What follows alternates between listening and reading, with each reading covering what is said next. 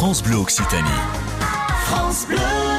Alors là, nous sommes devant Curiosity, le rover Curiosity, qui est arrivé euh, euh, sur Mars euh, le 6 août 2012. Donc vous voyez, ça fait 8 ans maintenant, un peu plus de 8 ans.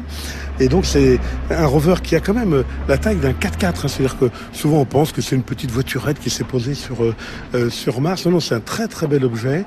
Donc c'est un rover qui a donc plein de missions scientifiques, qui est une mission NASA dans laquelle le CNES et l'IRAP, le laboratoire toulousain, sont, sont également très impliqués.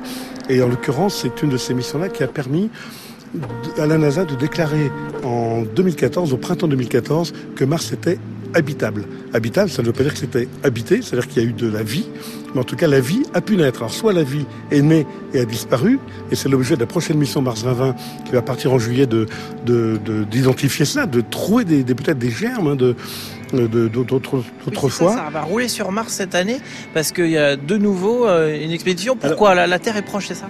Alors oui, tout à fait. Parce que tous les 26 mois, en gros, la Terre et Mars sont suffisamment proches pour avoir des lancements vers Mars. Donc trois missions qui vont partir parce que Curiosité a amené beaucoup d'informations et en comprenant Mars, c'est mieux comprendre la Terre. Mars a une atmosphère qui est disparue. Que peut-il arriver à la Terre éventuellement?